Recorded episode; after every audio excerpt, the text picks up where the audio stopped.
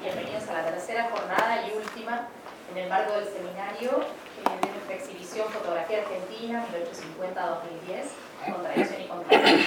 Algunos de ustedes ya vienen asistiendo a, las tres, a los tres encuentros y en este caso nos reúne una temática que es la fotografía como fuente de las ciencias sociales. Entonces vamos a contar con las mesas que tienen en el programa y también quería avisarles que les entregaron una evaluación para que evalúen las mesas, ¿sí? cómo se organizó todo el evento. Nos sirve muchísimo para seguir organizando nuestros seminarios futuros. Les quería hacer un aviso importante. Emilia Sali, que está como ponente en esta primera mesa, se disculpó por un tema familiar y personal, que nos avisó ayer, algo que la obligó a viajar al interior y que no pudo estar presente.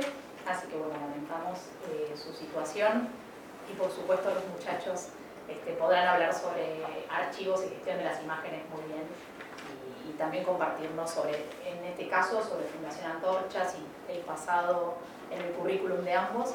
Emilia es titular del área de fotografía en el Archivo General de la Nación y bueno, no, podremos contar con su testimonio. Y luego haremos otra mesa, eh, una pausa café y una última mesa. La encuesta la pueden entregar al final. ¿sí? Si podemos apagar celulares, estaría buenísimo. Y cualquier pregunta, al final de cada mesa vamos a hacer unas rondas de preguntas un debate de cierre. Gracias y comenzamos. ¿Sí? Meco, te dejo la palabra. Bueno. Bueno, buenas tardes a todos. Este, muchas gracias por la invitación. Y yo creo que este es un caso bastante especial eh, y creo que no es por casualidad el hecho de estar dialogando con Luis. Eh, Luis Priamo quizás sea la persona que más sabe de fotografía histórica y no solo en este país, pero especialmente de este país. Eh, al punto de cuando uno habla de, archivos, eh, yo inmediatamente pienso en Luis. Haría falta un capítulo de Black Mirror, por ejemplo, para ver cómo podemos digitalizarlo y acceder de una manera más fácil a todo el conocimiento que él tiene sobre los archivos. Y no solo sobre los archivos, sino cómo detectar eh, en una foto la historia detrás de la foto, quién la sacó, a qué hora, por qué, de dónde venía y hacia dónde iba. Digamos, todo el contexto que tiene que ver con una imagen. Eh, no está de más que comente aquí que hace un tiempo a mí me encomendaron curar una, una exposición que incluía este, gauchos y en un viaje que hice a la Biblioteca Nacional de París consulté el archivo de la Biblioteca Nacional para ver si aparecían fotos este, inéditas eh, sobre temas gauchescos. Y encontré algunas maravillosas, encontré algunas que yo al menos, este, que desde luego que no tengo la erudición que tiene Luis, este, encontré como me parecieron que nunca habían sido, y efectivamente eran inéditas. Lo cual hizo que me quedara tres días más para trabajar ese archivo. Y a la vuelta vine con mi tesoro, este, lo llamé a Luis para que las viera y dije, mira, tengo algo que no conoces. Eh, le muestro la primera y me dice, claro, qué buena fotografía. Esta la hizo fulano.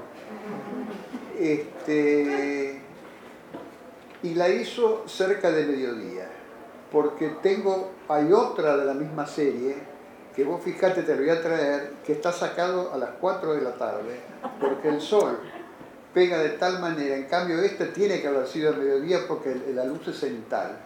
Y entonces, fíjate, acá el lazo es, bueno, o sea que me dio la historia y el contexto de la foto que yo creía que era el, gran descubridor. Eh, también nos aúna con Luis no solo el interés por esto, sino el haber trabajado juntos muchos años.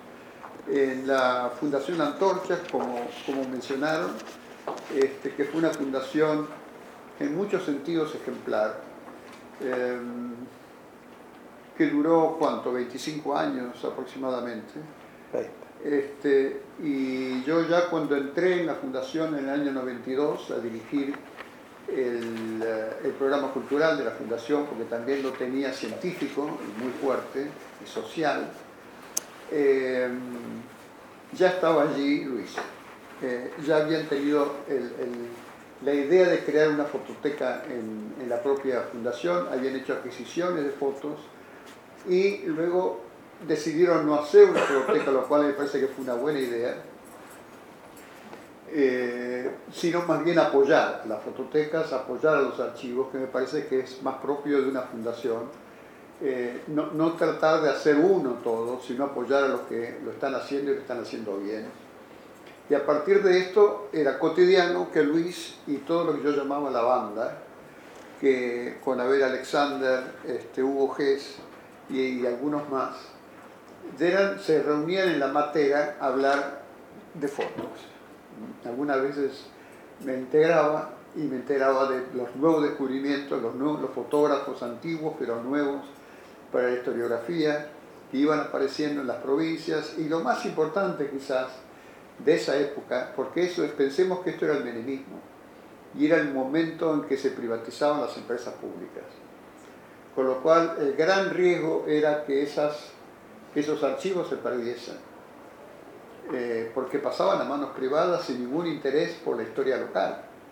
Y ahí fue cuando Luis propuso al Consejo de la Fundación hacer un viaje por todo el país, visitando los archivos, tratar de registrarlos, tratar de saber dónde estaban, qué entidad tenían, cuántos eran, en qué, condiciones estaban guardados, de modo tal de salvarlos antes de que estos fueran a parar a la basura. Muchos casos fueron a parar a la basura y Luis llegó tarde, como por ejemplo los, los archivos de, de vías, vías, navegables, un, un, un, archivo colosal que Luis recorrió a lo largo de los ríos Paraná, Uruguay, este, y en algunos casos llegó tarde, porque ya todos esos negativos de vidrio habían sido tirados a la basura.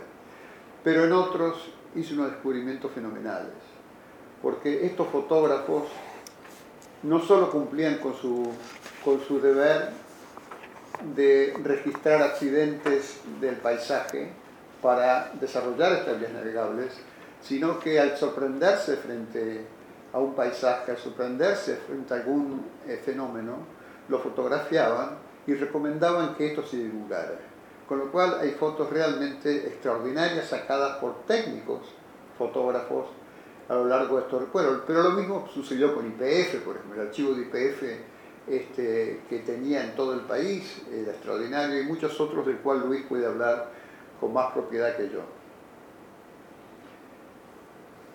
La Fundación Antorchas terminó, lo cual para para la generación posterior de artistas sobre todo, porque pudimos apoyar a varias generaciones de artistas que hoy están, eh, que son los que mejor nos representan, muchos de ellos eh, en la actualidad, y también para los científicos eh, que se subsidiaban generosamente o los retornos al país científico del exterior.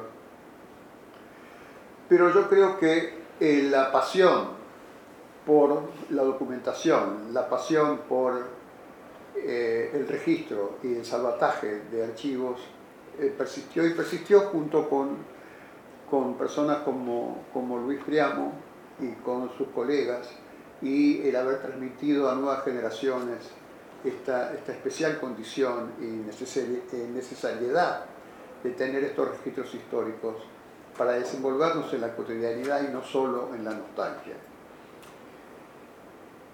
La muestra que eh, ahora exhibe aquí eh, es notable por muchas razones y puede ser leída de muchas maneras diferentes.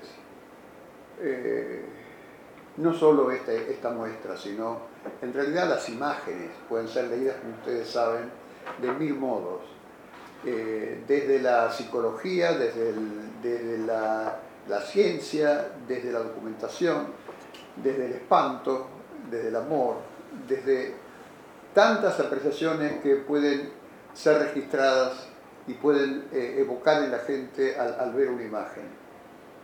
Pero muchas de ellas nos llevan hacia trampas, porque están más dirigidas a los preconceptos y a los clichés que a realmente eh, tratar de aclararnos y expandir nuestra, nuestra conciencia, nuestro conocimiento, nuestro interés, nuestra curiosidad. Em, Benjamin dijo en algún momento que mirar apropiadamente una, una fotografía era cuando logra sorprendernos. Cuando logra sorprendernos de tal manera que hace revisar nuestra visión y hace reestructurar nuestra manera de ver y con esto nuestra manera de pensar. O sea, fíjense el potencial que puede tener una imagen, que puede realmente dar vuelta nuestra manera de pensar. Y me copié una cita de Edith Uberman que dice lo siguiente, saber mirar una imagen sería, en cierto modo, el lugar donde su eventual belleza reserva un sitio a una señal secreta, una crisis no apaciguada, un síntoma. Me gusta esta, esta definición de, de cómo ver una imagen. En el análisis del día de hoy, cuando lo encaramos desde las ciencias sociales, posiblemente sea lo documental lo que predomine, pero aún dentro de lo documental existe lo artístico. Eh, yo creo que el, el, arte tiene la virtud de poder ser transversal a todas las formas de conocimiento y puede abismar, puede llamar a reflexionar, puede hacer pensar eh, de un modo que hasta a, a quien lo, lo, hace también lo sorprende y lo hace volver sobre sí mismo. Es lo que se llama ordinariamente el ensimismamiento. Es una palabra difícil de decir, pero muy significativa, que es hacer una reflexión hacia sí mismo y saber quién es uno frente a eso que está percibiendo.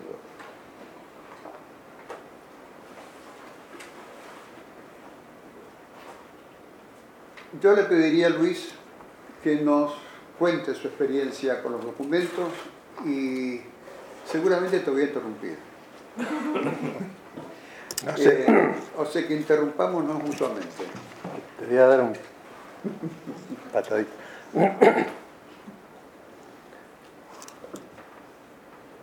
Hola, hola. No, ¿no? Sí, sí, sí. sí. Bueno, gracias por la invitación. Este, gracias Meco también. Como decía, a veces no estoy seguro de suscribir yo mismo tus halagos. Este, bien. Eh, a ver, eh, la experiencia con, con los archivos se inicia para mí en Santa Fe, en el año 73, 74, eh, cuando con un amigo comenzamos, un compañero del Instituto de Cine, comenzamos a preguntarnos por qué no había museos y archivos fotográficos para buscar fotos de nuestra región natal que necesitábamos a veces para documentales con fotos fijas. Entonces decidimos eh, buscarla nosotros mismos y reproducirla nosotros mismos. Entonces yo salía un día de entre semana a un pueblo, eh, buscaba en las familias que conocía o que me decían que era una familia vieja, instituciones, este, les pedía que me muestren las fotografías para yo seleccionarlas, y el fin de semana viajábamos con mi amigo, nos compramos una mesa reproductora, él era fotógrafo, y reproducíamos fotografías. Nos traíamos el icono, porque nosotros sabíamos que las fotografías se perdían, inevitablemente. Por lo tanto, recuperábamos este, la imagen. Eh, así hicimos en dos o tres pueblos y, llegamos a Esperanza, llegué a Esperanza porque el que recorría era yo, y encontré en el Museo de la Colonización unas 300 placas que me mostraron de un fotógrafo que había trabajado en Esperanza, llamado Pailet, y cuando comencé a mirar el material me di cuenta de que era un fotógrafo, inmediatamente me di cuenta, mi amigo también, cuando vio las placas, este, esto es único, esto es, efectivamente, sí, era único, es único. Sobre todo las fotografías que Pailet tomó del interior, de, interiores de, boliches, este, de talleres, etc. ¿no? Trabajo originalísimo. Entonces, hicimos un acuerdo con la directora del, museo, yo me llevaba las placas a Santa Fe, mi amigo las copiaba, buen laboratorista, este, una copia era para el museo y otra copia para nosotros. Bueno, esto se interrumpió, yo vine a Buenos Aires y seguí trabajando con el archivo de Pailiet hasta que conocimos a través de amigos una, la situación del Archivo General de la Nación, intervinimos allí, armamos una muestra y comenzó, digamos, un interés por, por los archivos este, y por la recuperación de, de fotografías. Yo no conocía nada de conservación, por lo tanto el interés era eh, recuperar imágenes. Em, en Santa Fe se había hecho una película en el Instituto de Cine donde yo estudié, que se llamaba Viva la Francesa. El ferrocarril de Santa Fe, la estación terminal del ferrocarril de, Santa Fe, que era de capitales franceses, se llamaba La Francesa, le decían La Francesa. Y mis compañeros habían tomado fotografías, habían tomado del archivo fotográfico del ferrocarril, este, que tenía negativos, este, copias, con ellas hicieron la película. Por lo tanto, yo sabía que en, este, en el ferrocarril había un archivo fotográfico. Aquí en Buenos Aires, por otro amigo, me enteré de que SECBA también tenía un archivo fotográfico. Entonces, yo pensé, pero todas las empresas tenían archivos fotográficos, las empresas del Estado, ferrocarriles, agua y energía, deben tenerlos. Por lo tanto, pensé en una, en, este, una investigación de los archivos de las empresas del Estado. Eh, época de Alfonsín. Fui a verlo a Brandón para interesarlo, era, era este, consejero este, cultural. Pero Brandón no sabía nada, ¿no? Este, y entonces pensé, pero las empresas del Estado están en la órbita de economía. Por lo tanto, hay que ir al Ministerio de Economía. Yo me voy cerca del Ministerio de Economía. Salí rajando.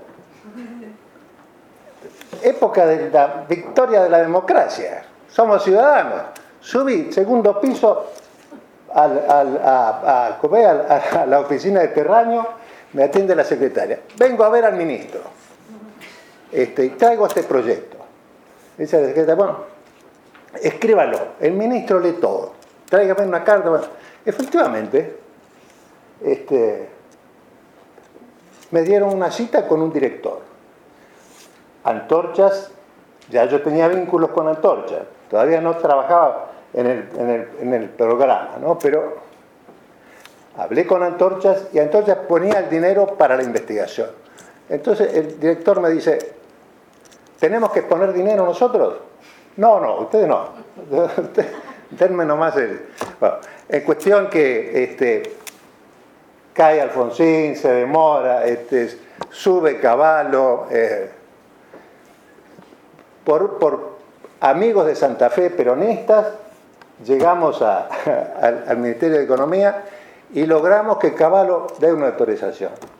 De modo que con una carta que decía, señor Priamo, que yo, firmada por Caballo, yo anduve por todo el país buscando los, los archivos. En efecto, eh, las empresas del Estado tenían archivos extraordinarios. Los archivos del ferrocarril, de todos los ferrocarriles, eran extraordinarios. Es decir, era una burocracia en el ámbito privado y en el ámbito oficial extraordinaria. Son placas que hoy están en condiciones que han sufrido las mil y una, pero son buenísimas. Eran técnicos extraordinarios y muchos de ellos con un, ojo notable. Todos esos archivos contienen, eh, diría, la, la más importante colección de fotografía de trabajo. La, más importante, las más importantes colecciones de retratos de obreros. Se retrataban para los carnet, digamos, eran, eran retratos este, eh, eh, institucionales, pero en algunos casos, pero tomados en los lugares de trabajo. Por lo tanto, las personas no están vestidas para el retrato. Han venido a trabajar con su ropa de trabajo, ponen su rostro y es, bueno, son colecciones extraordinarias, ¿no? Pero se arreglan su pañuelito. Eh, sí, hay una serie, hay una, sí, hay una serie de, de retratos eh, de, en, en, vías navegables de Paraná. Este, primero, retratos de este país, de este país cocoliche, ¿no? rostros achinados, italianos, polacos, todos efectivamente con su pañuelo al cuello y todos el dato de coquetería con un nudo diferente. Bueno, este, qué sé yo, tendría que mostrarle fotos, conversar sobre ellas, pero yo traje hoy, así que te va a ser difícil interrumpirme. Este, no te confíes. Este, el tema era archivos y gestión de archivos. yo pensé, yo no soy un gestor de archivos, pero sí un rastreador de archivos. Y pensé en presentarles un archivo sobre el que trabajé en el 2001. En el 2001, último año de la alianza, el Archivo General de la Nación este, tenía una funcionaria, Mirta Rosowski, que en ocasión de un congreso de historia de la fotografía que se armó allí, me dijo, ¿por qué no armás una muestra con algo del archivo? Yo conocía en el sótano del archivo, en paquetes, en cuarenta y pico de paquetes, negativos que habían pertenecido a la Subsecretaría de Información Pública de la época de Perón, la SIP, que dirigía Raúl Apolt. Como tenía alguna noticia, digamos así, de lo que había significado este, ese centro de propaganda, le dije, me interesa, vamos a hacer una, una muestra con este material. Cuando empecé a ver el material, me di cuenta de que tenía que hacer un recorte, porque eran miles de negativos. Entonces hice un recorte de cuatro meses. Yo quiero este, leerles en detalle, cierto detalle, digamos, en qué consiste este archivo y después pasarle algunas fotos de, este, de él.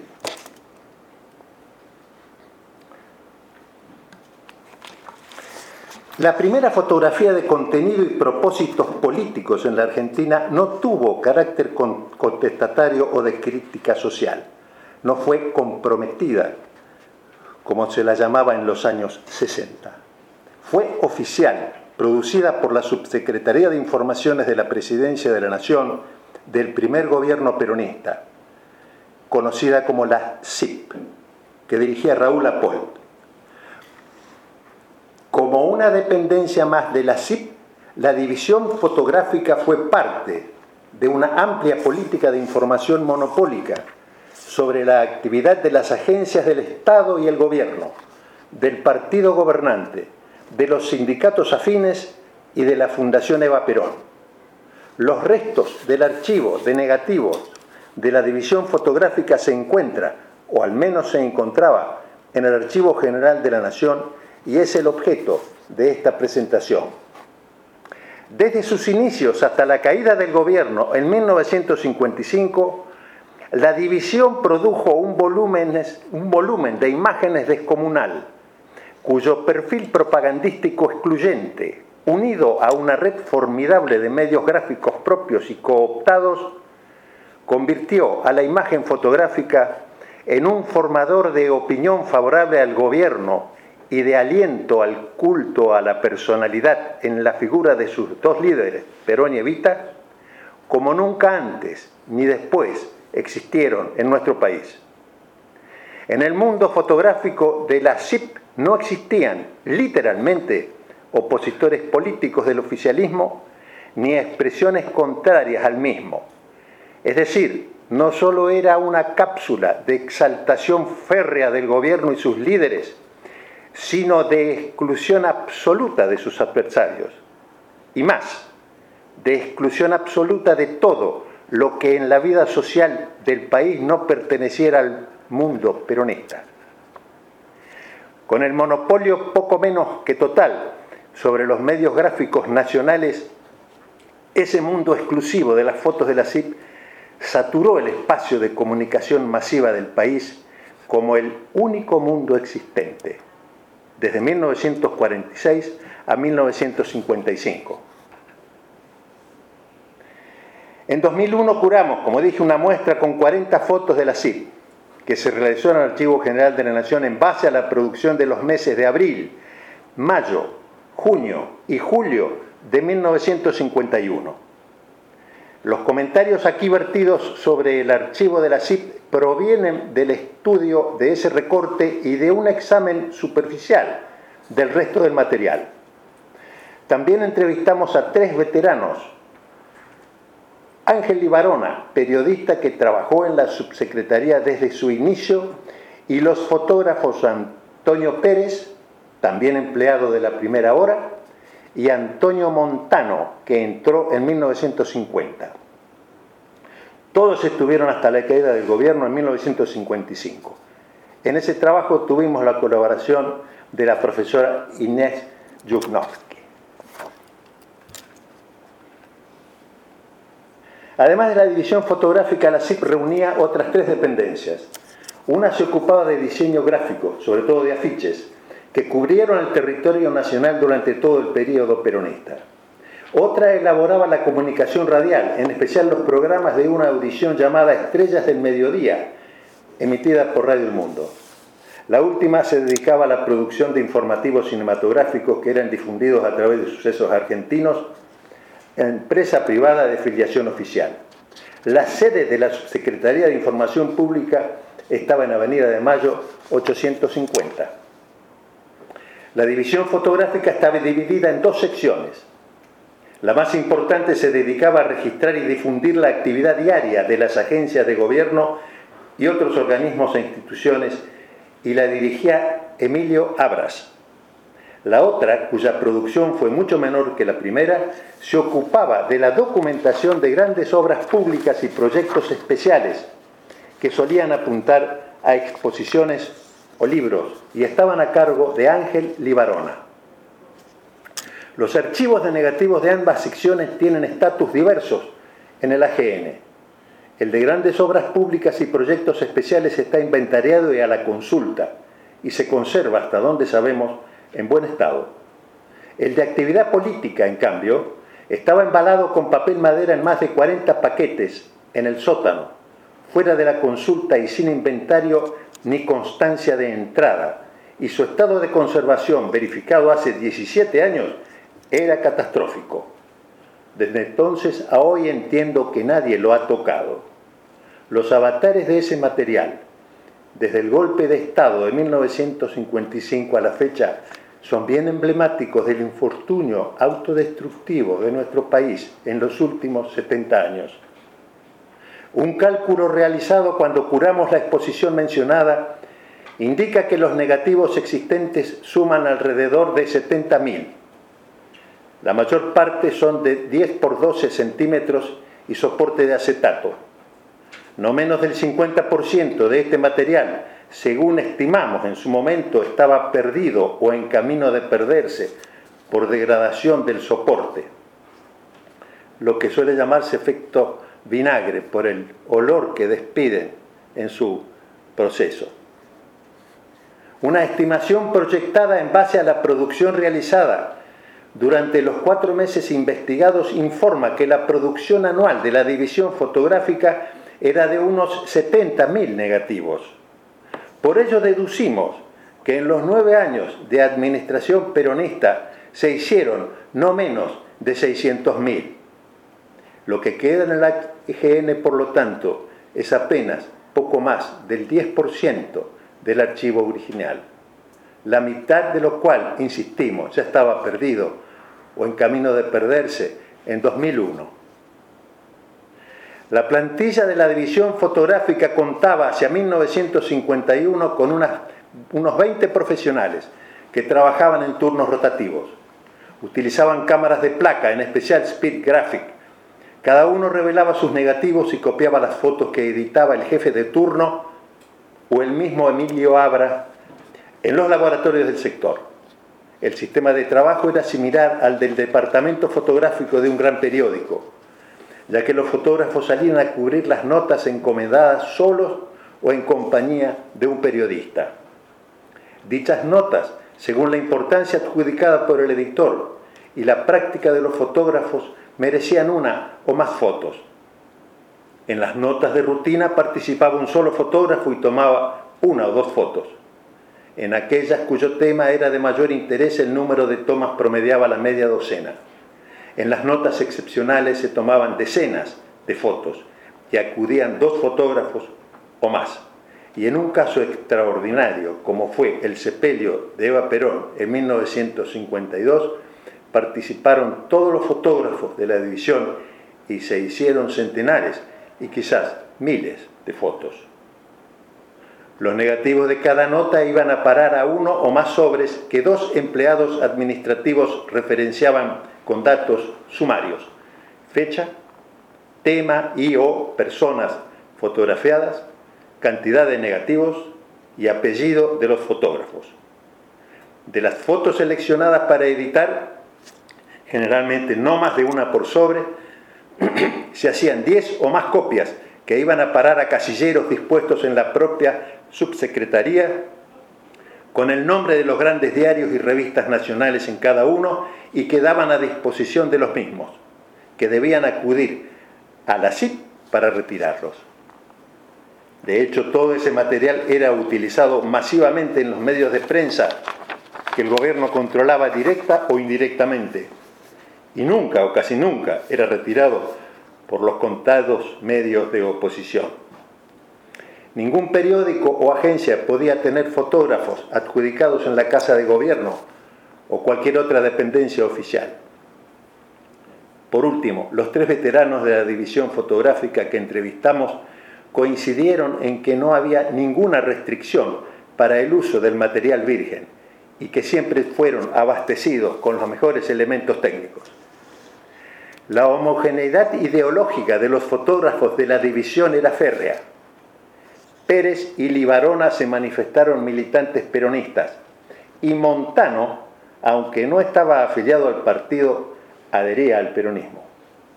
Ninguno de ellos cree que en la división hubiera nadie que al menos no simpatizara con el gobierno. Antonio Pérez afirmó que difícilmente entrara alguien a la CIP que no fuera peronista y si llegaba a ocurrir, la persona era rápidamente despedida. Libarona recordó con añoranza la mística política que los animaba en aquellos años. Dijo que trabajaban hasta 12 horas por día, a pesar de los, los sueldos magros que cobraban por los manejos mezquinos de Raúl Apol, que quería hacer méritos frente a los otros ministros gastando poco dinero. Todos ellos dejaron de trabajar en la subsecretaría después del golpe de Estado. A Pérez y Libarona los despidieron. Montano renunció al poco tiempo y años después trabajó en el diario La Nación, donde llegó a dirigir la sección de fotografía. Aunque la CIP tuvo un par de directores antes de Raúl Apolt, fueron de permanencia efímera. Y hay coincidencias en que fue Apolt quien le dio su estructura y dinámica definitiva. La línea política que se aplicaba cotidianamente era supervisada por Perón, afirmó Libarona, quien agregó que el presidente se reunía todos los días con Apolt e incluso desayunaba frecuentemente con él. Es razonable deducir que en estas reuniones se evaluaba y decidía la política general de la CIP, tanto las líneas maestras de difusión y propaganda como la acción represiva sobre los medios opositores. Libarona también recordaba que Perón solía decirles, ustedes son mi brazo derecho.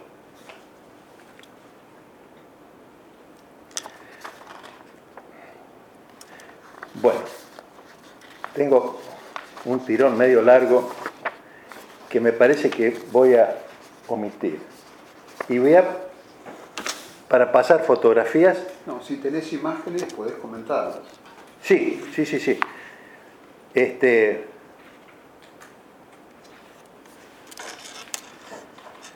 vamos a comenzar entonces a pasar las, las imágenes.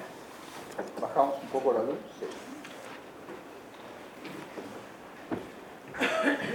Eh, voy a leer lo que está escrito en el, en, el propio sobre de, de, de las fotografías. Residencia presidencial, señora Eva Perón, momentos antes de asistir a la función de gala en el Teatro Colón, 24 de mayo. Estamos hablando siempre del año 51. Las vísperas de las dos fechas patrias, del 25 de mayo y el 9 de julio, había función de gala en el Colón. Esta imagen fue un ícono del periodo peronista.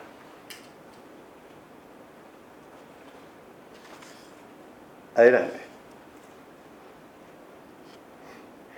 Función de gala en el Teatro Colón, 24 de mayo.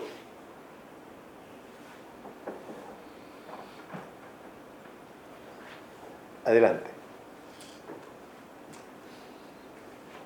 En la Secretaría de Trabajo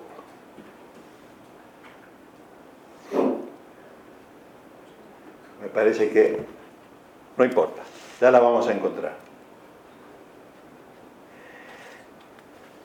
Récord de producción por obreras del vestido en Malavia 1232, Capital Federal, 28 de abril. Durante los meses previos al primero de mayo, la Confederación General del Trabajo impulsó una campaña de productividad en las fábricas que culminó con la elección de los campeones de la producción en el Día del Trabajador. El gobierno atravesaba una crisis económica importante y promovió la campaña. Hay numerosas fotos de trabajadores en distintos talleres. Adelante. Bueno, están bien desordenaditas. ¿Qué va a ser? Esperen un cachito, ¿eh? Llegada a retiro de la Reina del Trabajo de San Luis, 26 de abril. Todas las direcciones provinciales de la Confederación General del Trabajo enviaban sus reinas para competir el primero de mayo en la elección de la Reina Nacional del Trabajo durante el festejo en la Plaza de Mayo. Están muy desordenadas estas fotografías y me van a tener que disculpar. Adelante, porque las he ordenado previamente por fecha, ¿verdad? Bien.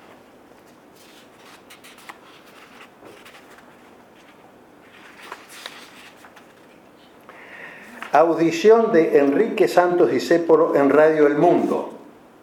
Pienso y digo lo que pienso. 10 de julio.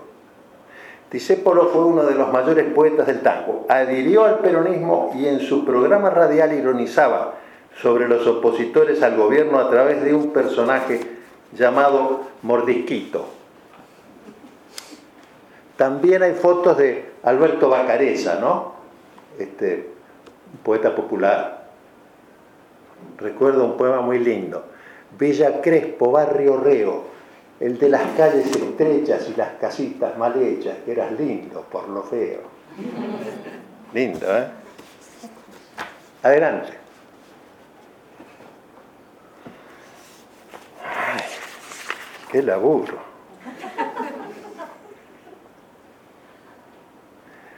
Desfile militar en la Avenida del Libertador, 9 de julio.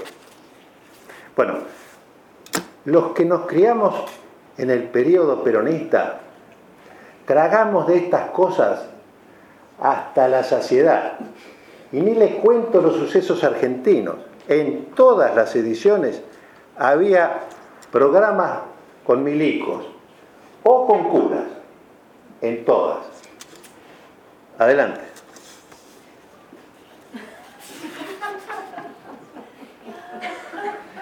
Delegación que fue a Luján por la reelección del general Perón en la Subsecretaría de Informaciones, 28 de mayo.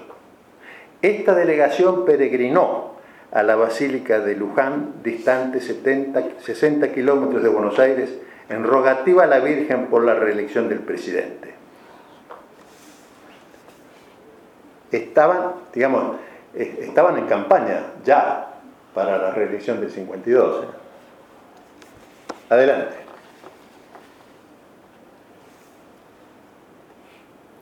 En la Secretaría de Trabajo y Previsión, señora de Perón, con raidista que vino de Paraná, 6 de julio. También, por, por supuesto, para la reelección peronista, ¿no? Hay otra foto de un raidista que viene desde Rosario en silla de ruedas. Se llama Juan Pelufo se llamaba. Este, es una foto extraordinaria que no puse, pero eh, eh, tomada en la Plaza de Mayo. Adelante.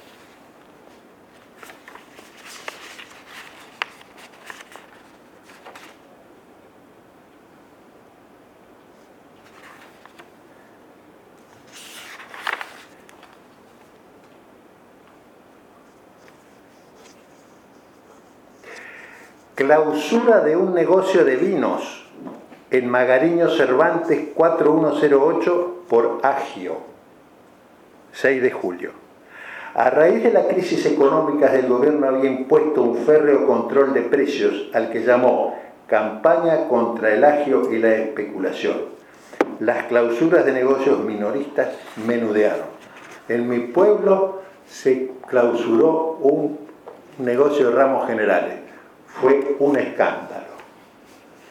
Adelante.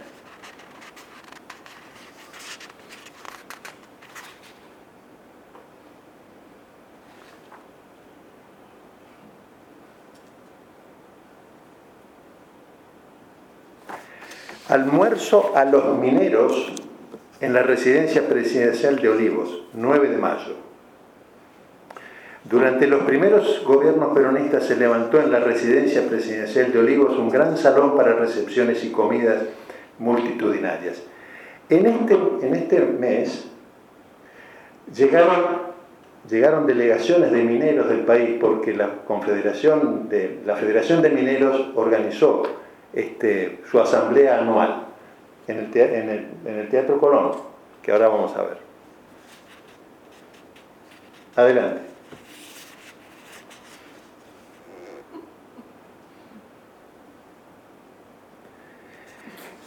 Eh, esta fotografía está tomada en Luna Park, fue durante la asistencia a un match de básquet de, Perón y su señora. Eh, son muy frecuentes las fotos del archivo donde las personas posan con retratos de Perón y Evita en la mano mostrándolos a cámara. Este es un equipo, presumo, este, extranjero están mirando con sorpresa las fotografías. Sí, no están acostumbrados, evidentemente. Adelante. Luna Park, General Perón y señora asisten a match de básquet, 30 de mayo. A la derecha de Perón está el gobernador de la provincia de Buenos Aires, Carlos Aloe. todos los miércoles, me decía Montano, que, que fue eh, eh, un fotógrafo destinado a, trabajar con Evita, y con Evita y Perón cuando iban al Luna. Este, todos los miércoles él tenía que estar presente, ¿no? En, el Luna se sentaba, me dice, debajo, de, a los pies de, Perón y Evita para fotografiar las reacciones de ellos, ¿verdad? Este, contó un episodio, un episodio singular, ¿no? Este, yo vi en el archivo, en, este, en estos meses vinieron invitados por Perón dos campeones mundiales de boxeo.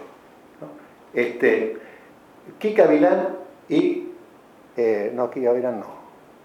Ah, y Sandy Sattler. Sandy Sattler era un campeón, un negro liviano, peso liviano, extraordinario. Peleó con Prada. Le dio una paliza terrible. Y yo vi en el, en el archivo un negativo que no reproduje de tonto, porque me llamó la atención, este, de Prada volcado sobre las cuerdas, sobre la cámara, desfigurado. Entonces, cuando Montano dice que él acompañaba a Luna a, a, Perón, le pregunté, usted sabe que vi un, un, negativo de Prada ¿no? tirado sobre las cuerdas. Sí, sí, me acuerdo muy bien de eso. Yo estaba abajo, este, a los pies de Vita y Perón. Cae Prada, yo estaba vestido con traje blanco. Me mancha de sangre. Yo levanto la cámara y, este, le saco la foto. Y Prada le dice a Perón, no doy más, general. Y Perón dice, y ahí quedó Prada nocaut. Es, es extraordinario. Como César, ¿viste? No, pero Prada era el que no era peronista, Gatica era el peronista. Sin embargo, viejo, hay que pedir permiso.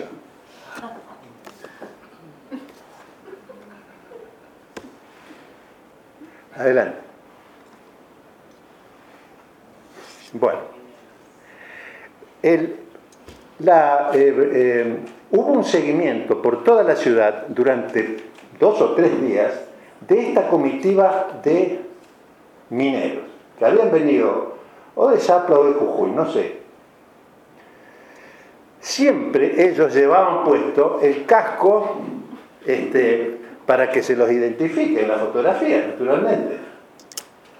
También fueron al cumpleaños de Evita. Esto, ya le digo cómo se titula.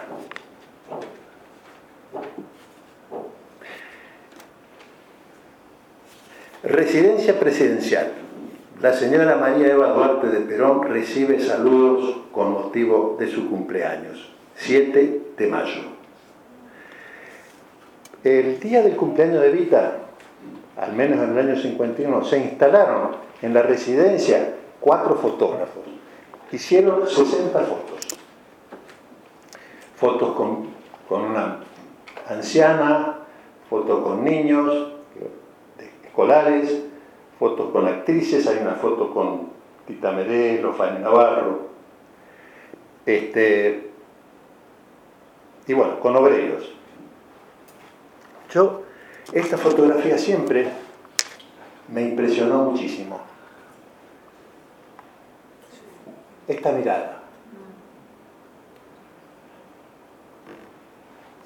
Bartes habla de una señal le llama puntum, herida con arma punzante en latín.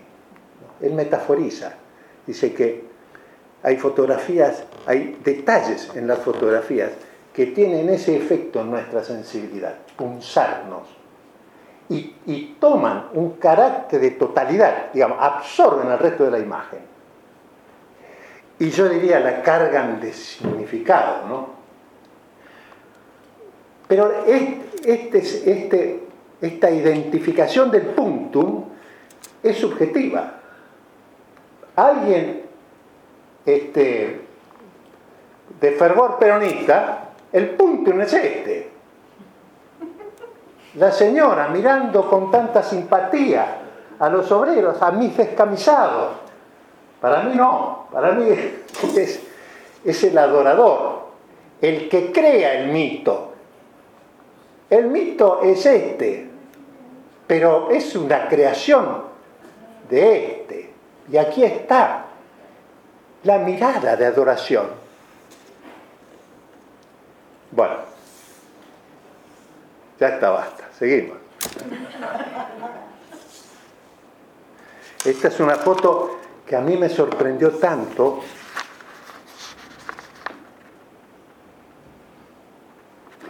Colegio Nacional Normal de Maestros, en Callao 450. Acto con motivo de la lectura del mensaje presidencial, primero de mayo.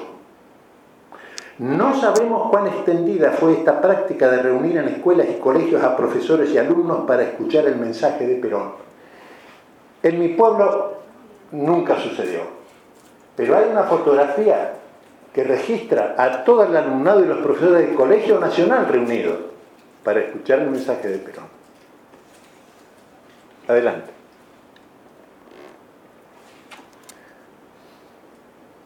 Manifestación del personal del diario La Prensa, 11 de junio. El diario La Prensa, conservador y crítico del gobierno, fue expropiado por el Estado mediante una ley nacional del 12 de abril de 1951. Su dirección y administración fue entregada a los sindicatos. Adelante.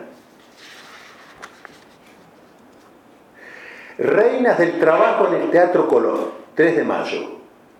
La Reina Nacional del Trabajo ya coronada, rodeada de sus pares y junto a la Reina del Trabajo de Chile, invitada especial de Eva Perón. La foto era parte de los honores tributados a las reinas y a los campeones de la producción, con los que posarían ese mismo día en el teatro. Adelante.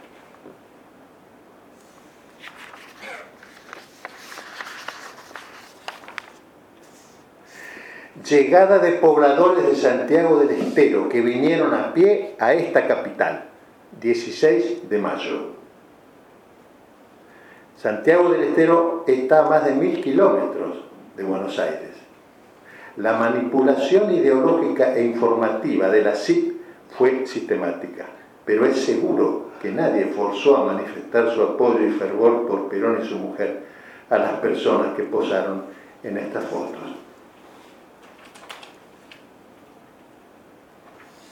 Adelante.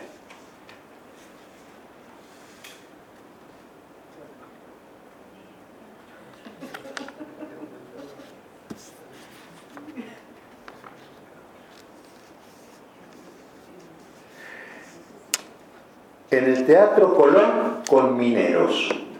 Habla el general Perón y señora 8 de mayo.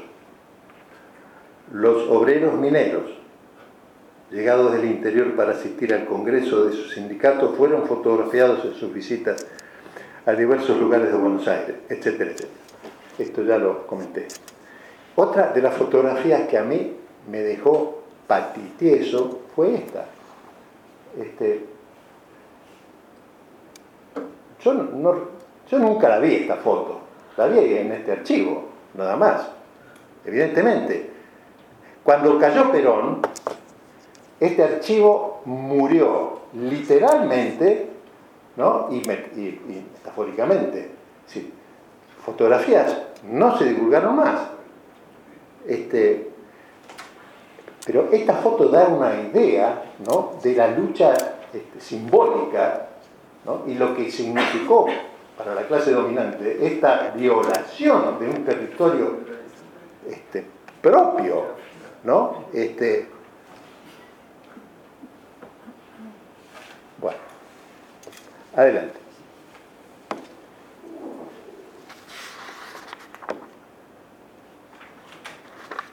Bueno.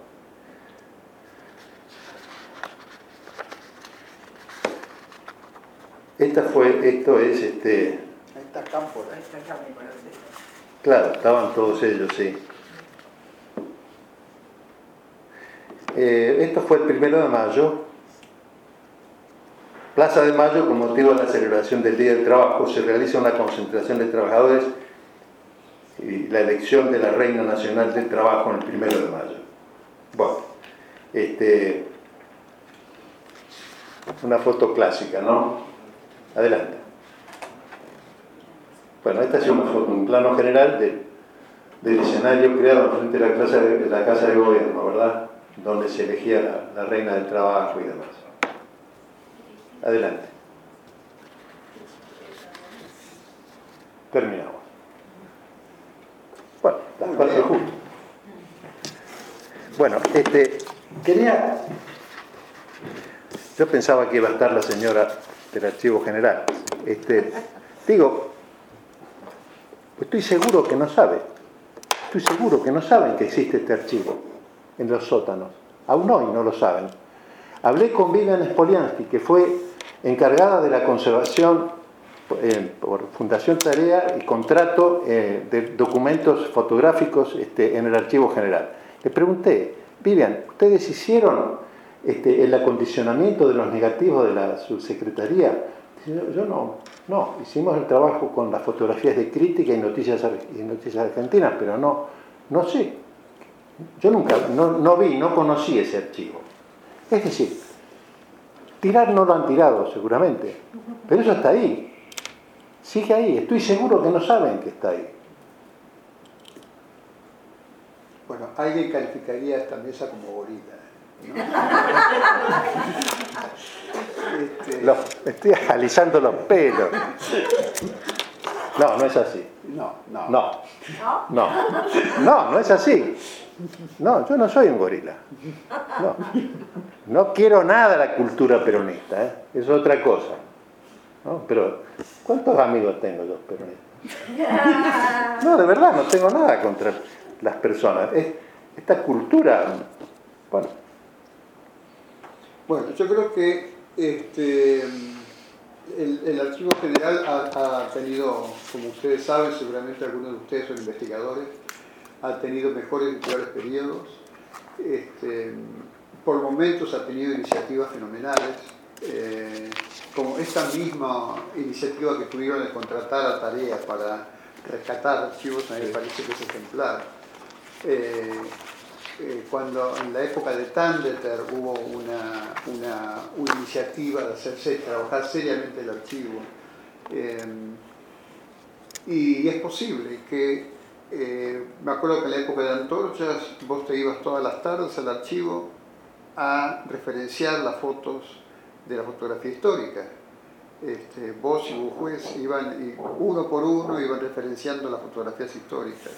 Sí, no, este, además tuvimos iniciativas con otra gente, con otros amigos, respecto a la, a, normalización institucional del archivo.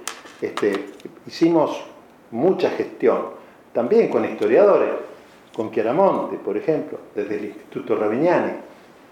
Este, mesas redondas por el tema, para que se llame concurso, ¿no? Por los eh, director y vice en primer lugar, y, este, y los técnicos en segundo lugar. Eh, pero nunca se llamó. Sí, es una falencia bastante común en el Estado. Bastante común. Bueno, hemos llegado a la hora, no queremos demorar más, este, porque entiendo que va a haber una posibilidad de debate al final de las tres sesiones. Así que, bueno, te agradezco Luis eh, tu contribución y, y escucharemos a lo que sigue. Gracias.